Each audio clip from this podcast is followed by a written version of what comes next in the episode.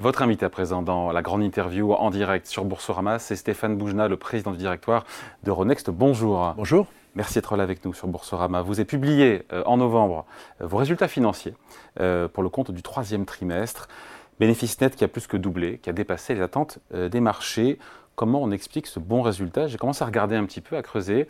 J'ai vu que c'est intéressant, c'est que ça vient notamment de la hausse de vos revenus, plus 21% grâce à vos efforts, et on a déjà parlé ensemble de diversification, mais aussi parce qu'il sait gérer les coûts, une bonne gestion des coûts. C'est l'alliance des deux oui, tout à fait. D'abord, une très grande diversification des revenus. Vous avez raison de le souligner. Euh, aujourd'hui, plus de 60% des revenus d'Euronext sont réalisés dans des activités qui sont pas de lien avec les volumes.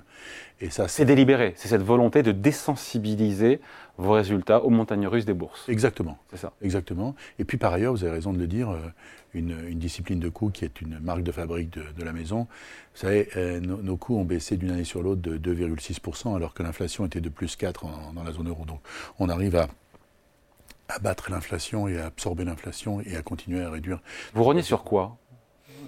On, est, on, est, on gère seulement sur les gommes, hein, comme un groupe très industriel et, on, réalise des synergies. il y a vous savez, la, discipline de coût, c'est une, une assaise euh, permanente. C'est un peu comme, comme perdre du poids, c'est une discipline quotidienne, on ne peut pas lever le pied. Et, donc, euh, si on décide de commencer demain, c'est trop tard. Et, donc, euh, c'est cette, cette, ça doit devenir une culture dans l'entreprise. c'est votre patte, ça aussi, l'idée de désensibiliser, un, euh, les résultats aux fluctuations des marchés, et deux, avoir une, gestion très fine, pour le dire gentiment, des coûts. Euronext, quand je suis arrivé, ça valait 1,4 milliard et ça faisait 400 millions de top line. Aujourd'hui, ça vaut 8, milliards, et ça fait 1,5 milliard de top line. Donc la première partie de, du travail que nous avons dû résoudre, traiter, c'est le survivre. Et l'indépendance requiert la performance. La performance, c'est une condition d'indépendance. Je, dis souvent aux équipes euh, cette phrase de Thucydide dans, la guerre du Péloponnèse, se reposer ou rester libre, il faut choisir. Euh, ceux qui ne contrôlent pas leur performance finissent par travailler pour les autres. Euh, et, nous, nous avons décidé de faire croître un projet européen. Et pour cela, la condition initiale première, c'était la performance performance, conditions d'indépendance. Après, pour rester indépendant, il faut de la croissance. Mm. Cette croissance, c'est faite par acquisition. Euh, comme on a, souvent parlé dans ce studio euh, chaque fois qu'on a fait des, grosses opérations.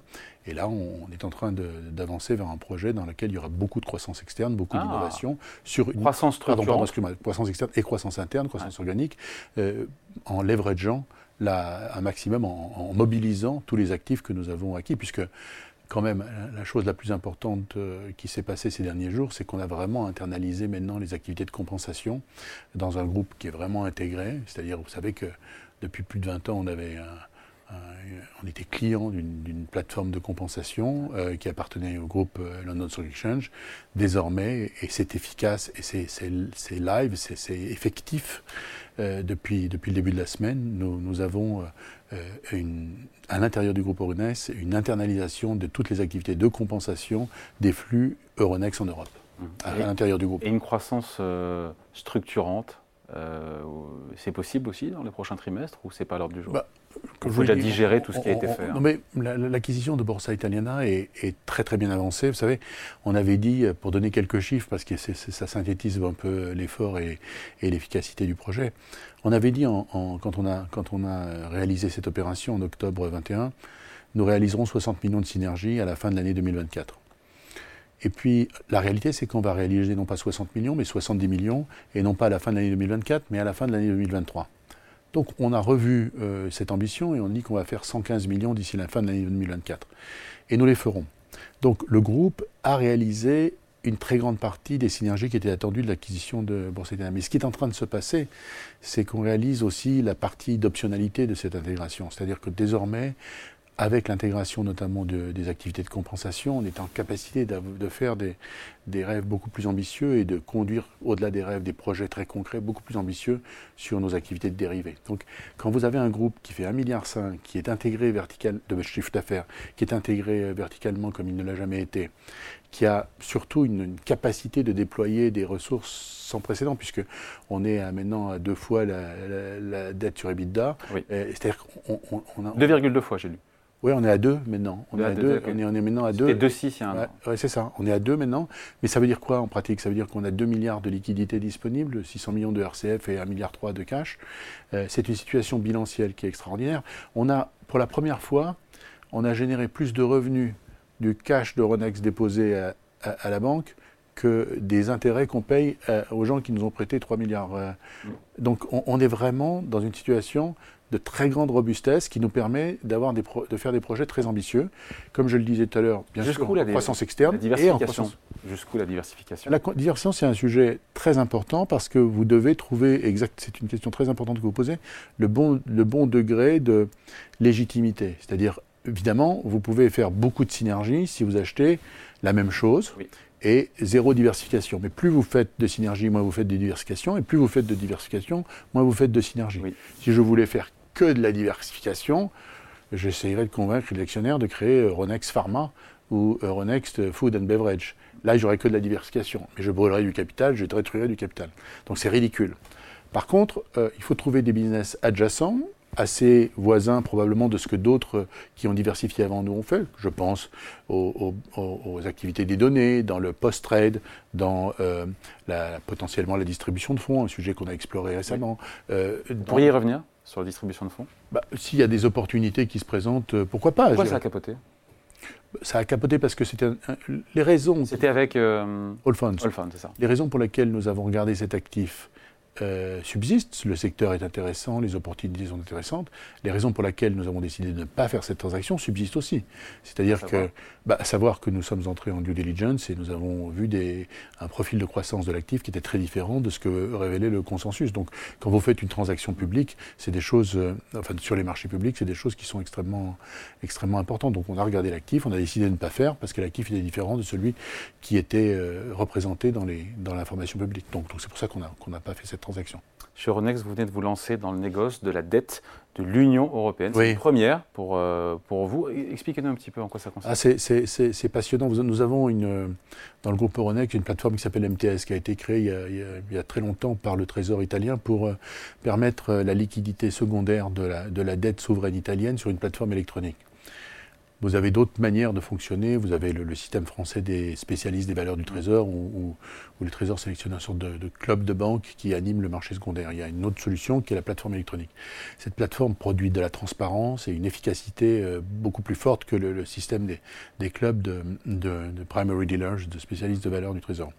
Et donc l'Union européenne, qui est vraiment un des plus gros émetteurs de dette souveraine. Vous savez qu'après l'accord de de 2020, de juillet 2020 sur euh, le Next Generation EU, euh, l'Union européenne va, lever, ou a déjà commencé à lever, 750 milliards d'euros. C'est le plus gros émetteur souverain en Europe. Et, donc, cette dette souveraine, évidemment, euh, l'émetteur a intérêt à ce qu'elle elle soit cotée avec les spreads les plus étroits, et, et a donc décidé de demander à NTS de faire ce travail que MTS fait déjà pour le trésor italien et aussi pour le trésor espagnol et pour d'autres trésors en Europe. Et c'est un business assez impressionnant. Aujourd'hui, le troisième, euh, euh, troisième émetteur en termes de volume traité sur MTS, après l'Italie et après l'Espagne, c'est l'Union européenne. Donc on est vraiment enthousiaste. Et je pense que c'est un, résultat du travail que nous avons fait depuis que MTS fait partie du groupe Euronext, puisque je suis allé plusieurs fois à Bruxelles et expliquer à la Commission l'intérêt qu'aurait cette, solution pour, pour nous tous en tant que contribuables européens. Et on, a réussi, après plusieurs mois de travail, avec euh, un commissaire autrichien qui était en charge, euh, à, faire avancer le sujet.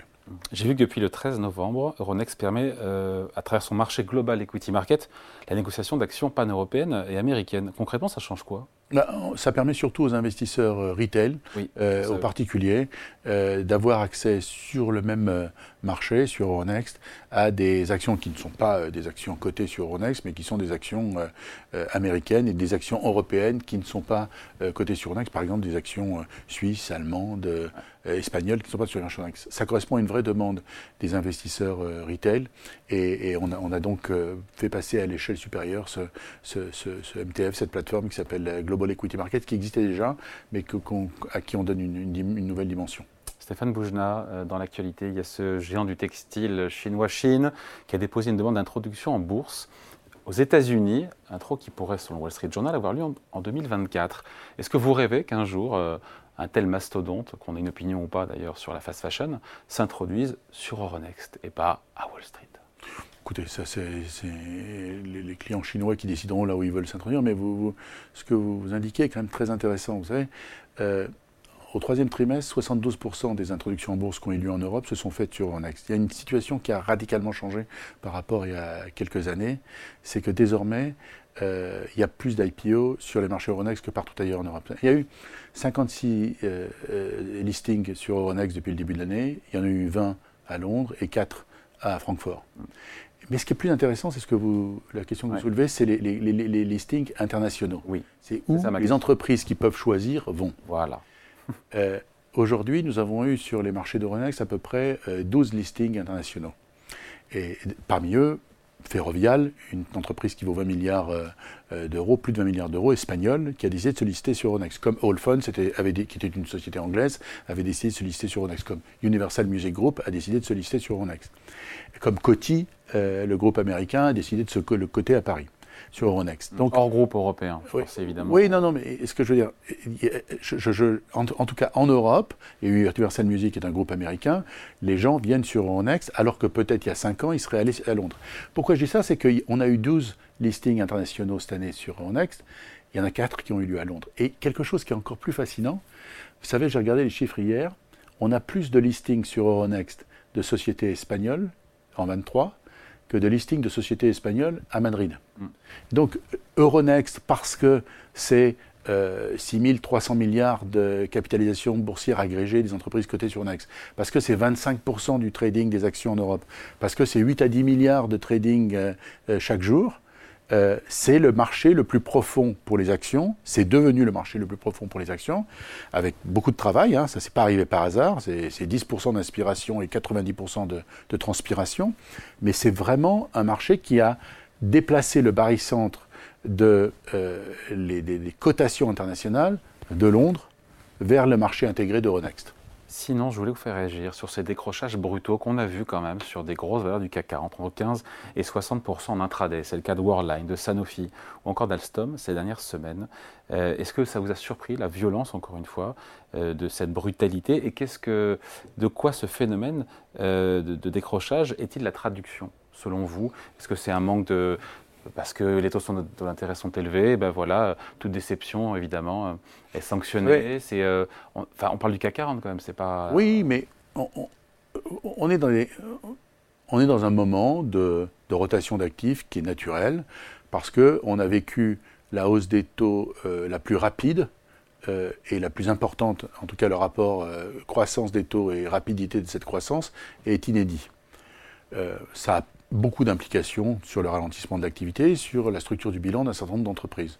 Quand vous avez des entreprises avec beaucoup de capex euh, et donc beaucoup de dettes, euh, selon le profil de leur dette, cette euh, remontée des taux peut avoir peut consommer une partie très significative de l'EBITDA. Quand vous avez des entreprises qui sont liées à la consommation des, des ménages, un ralentissement de la consommation dans certaines géographies qui peuvent être très surdimensionnées, très pondéré dans leur euh, chiffre d'affaires peut avoir. mais avant, ça avait un impact avec 3, 4, 5, 8% de baisse. Là, on parle de 15 à 60% en intraday. Ça, c'est les périodes, euh, c'est les périodes de très grande euh, rotation d'actifs où il y a une, une, accumulation d'informations macro plus la communication des entreprises qui, qui, est spécifique à leur performance, qui peut produire ce genre d'effet. Moi, je ne suis pas je ne suis pas surpris. C'est vrai que ça intervient dans des marchés qui sont peut-être de manière très conjoncturelle un peu moins liquides, donc ça crée oui, une disproportion. Sujet, il était là voilà. Donc dans des marchés un peu moins liquides, ça peut atteindre ce genre de proportion. Mais c'est la vie normale des affaires. Vous savez, en, quand il y a eu le Covid, euh, en, certains m'ont appelé en me disant Ouh là là, il faut arrêter le CAC parce que le, CAC ne reflète pas la valeur des entreprises. Ben, le CAC reflète la, liquidité et le flottant. Et donc personne n'a jamais arrêté le, le CAC 40. Donc il y a des moments euh, ou quand, quand euh, en, mars 22, après l'invasion de, l'Ukraine par la Russie, il y a eu aussi de très grands moments de rotation d'actifs. Donc là, on est dans un, moment où euh, on arrive au pricing des taux d'intérêt élevés dans le refinancement. Et au repricing. Au repricing du coût des actifs. Mais avec d'autres effets, parce que comme en même temps, les taux sont plus élevés qu'il était, significativement plus élevés qu'il y était il y a deux ans pour les boîtes très endettées, ça pose des difficultés. Mais en même temps, on a un sentiment qu'on a atteint ce qui pourrait être un plateau, et donc il y a une réallocation des actifs, à mon avis, du fixed income, enfin des taux vers, euh, vers, les, actions. vers les actions qui, qui, qui va s'engager. Justement, sur les actions, c'est un sujet dont on a souvent parlé ici, euh, cette extrême concentration des marchés boursiers, notamment américains, qui atteint un niveau extrême sur quelques valeurs, les fameux 7 magnifiques sur le Nasdaq américain ou sur le S&P. 90% de la hausse du S&P est due mm. à cette valeur, les GAFAM, Tesla et Nvidia. Ça vous inspire quoi? Une extrême concentration, 7 valeurs qui font 90% de la hausse cette année sur le S&P 500 Écoutez, c'est... Jusqu'où on tire le, ressort Les sociétés qui ont euh, euh, des capacités à devenir des leaders mondiaux sur leur segment on rencontre cela. On pourrait faire l'analogie avec euh, le CAC 40. Le luxe. Une partie significative du CAC 40 est tirée par trois valeurs du luxe qui ont réussi à construire un positionnement inédit sur les Est-ce que c'est sain Mais, Vous savez, ça pas pas une question de savoir si c'est sain ou c'est sain. Les indices ne reflètent que l'univers investissable pertinent pour le reste du monde. Donc le CAC pour ne parler que de l'indice que je connais le mieux, ne reflète que la liquidité et le flottant des 40 entreprises qui ont la liquidité et le flottant le plus important. Donc, quand vous investissez dans le CAC, vous investissez dans les 40, ces 40 plus entreprises les plus importantes. Il se trouve que trois d'entre elles sont des sociétés du luxe qui sont des leaders mondiaux. Et donc, elles ont une valorisation avec des multiples qui sont très élevés c'est la réalité de, des entreprises cotées à Paris. C'est moins vrai cette année pour LVMH qui fait des... Mais c'est pour ça, c'est pour ça que je dis que mais on a, la réflexion que vous, que vous soulignez sur euh, les, les, GAFAM ou les sept merveilleuses, ou peu importe, ça va changer de nom trois fois euh, en fonction du nombre et des acronymes, euh, mais, mais, on voit bien de quoi vous voulez parler. elle existe à, à, une échelle évidemment différente pour les gens qui deviennent leaders mondiaux et qui ont des, des capitalisations qui s'accroissent. Justement, la capitalisation s'est accrue d'Euronext, on finit là-dessus, de 20%, hausse du cours 20% en 6 mois. Le, momentum est favorable sur Euronext Il se passe quelque chose là? Bah écoutez, c'est aux investisseurs de le dire, mais, mais quand on regarde euh, l'output du sentiment des investisseurs, ça semble être le cas, tout simplement parce que nos multiples sont encore très bas, que beaucoup d'investisseurs trouvent que... 13 fois les résultats de bah oui, que par rapport à nos, pires, à nos, nos concurrents, c'est quand même beaucoup plus bas, que beaucoup d'investisseurs ont dû considérer que c'était un bon point d'entrée, que la société n'a jamais été aussi forte, je vous le dis, euh, euh, je vous l'ai dit en introduction, après l'intégration de la compensation. L'intégration de la compensation, quand même, c'est depuis lundi, tout simplement des revenus très importants qu'on intègre dans la, dans, qui autrefois été facturés par le groupe euh, London Stock Exchange à travers sa filiale à Paris et qui maintenant sont facturés par nous. Combien? Bah, c'est une partie significative des synergies qui nous permettront d'atteindre 70 millions à la fin de l'année en run rate synergie. Donc ça, c'est très important. L'optionnalité que ça crée pour développer le groupe, euh, vous savez, on va être la troisième plateforme de clearing, de compensation en, Europe, après Eurex et après la filiale de London Stock Exchange à Paris. Donc le fait d'être le troisième gros acteur intégré en Europe, c'est quand même une société fondamentalement différente de la société fragile, vulnérable et, qui inspirait euh, la commisération générale euh, en 2014 et 2015 quand Euronext a Ça, tous les investisseurs ne l'ont pas bien réalisé, d'où l'écart entre et donc, le, price earning ratio de 13 pour vous sur 2024 versus 21 pour la moyenne du secteur. Absolument. Comment on réduit cet écart? Eh bien, en étant plus explicite et surtout en, rendant plus visibles euh, nos ambitions. Vous savez, euh, ce dont nous avons peut-être souffert beaucoup, c'est que moi, je considère que l'actif principal de l'entreprise, c'est la crédibilité. Donc, on passe notre temps à sous-promettre et à sur-délivrer. Et on le fait de manière systématique depuis 8 ans pour protéger le principal actif qui est la crédibilité. Parce que quand les gens croient ce que vous dites, vous pouvez lever de l'argent, transformer des objets. Quand les gens arrêtent de croire ce que vous dites, quand vous parlez, ça devient du bruit. Donc je protège la crédibilité du groupe. La contrepartie, c'est que vous faites moins rêver que si vous racontez des histoires avec un t-shirt noir, une oreillette en disant change of paradigm, etc. Nous ne faisons pas ça. Et donc, euh, nous allons reconquérir cet écart de multiples en continuant à ce que nous faisons je crois, de manière extrêmement rigoureuse depuis huit ans. On délivre, on délivre, quitte à être perçu parfois comme étant plus ennuyeux que les autres qui font rêver, mais en délivrant plus que ceux qui font rêver. Et, je crois que c'est ce qui qu'on commence à payer parce que le groupe n'a jamais été aussi fort. Vous savez, quand le groupe valait 100 euros il y a quelques années, euh, au pic des volumes et quand les taux étaient les plus bas, la société était en réalité fondamentalement plus fragile qu'aujourd'hui. Aujourd'hui, elle est beaucoup plus forte avec cette intégration verticale, avec 1,5 milliard de chiffre d'affaires, avec 2 milliards à la banque, avec des, revenus nets financiers qui sont supérieurs au coût de la dette. L'entreprise est beaucoup plus forte avec des perspectives de croissance dans des revenus diversifiés, comme euh, on a parlé de, la dette, euh, du traitement de la dette européenne, etc. Bon, il est bullish sur le euh, groupe, Le hein. groupe est fort. Le groupe est fort. La gestion des coûts est très différente de tous nos autres concurrents. Vous savez, il n'y a pas beaucoup de gens qui arrivent à réduire leurs coûts en période d'inflation. Ben, nous, on le fait parce qu'on travaille plus dur et parce qu'on s'impose une assise plus forte. Et ça permet de générer de la performance et de s'engager dans un plan de croissance euh, très ambitieux. Bon, et en 10 secondes, si pour ceux qui vous regardent, qui n'ont pas d'action Euronext en portefeuille, vous leur dites quoi? Ben, je, leur dis, euh, bah, synthèse. achetez avant qu'il soit trop tard. Allez, merci de passer nous voir. Donc Stéphane Boujna, le président du directoire d'Euronext, invité de la grande interview en direct sur Boursorama et à voir en replay tout à l'heure à 14h. Merci. Merci à vous.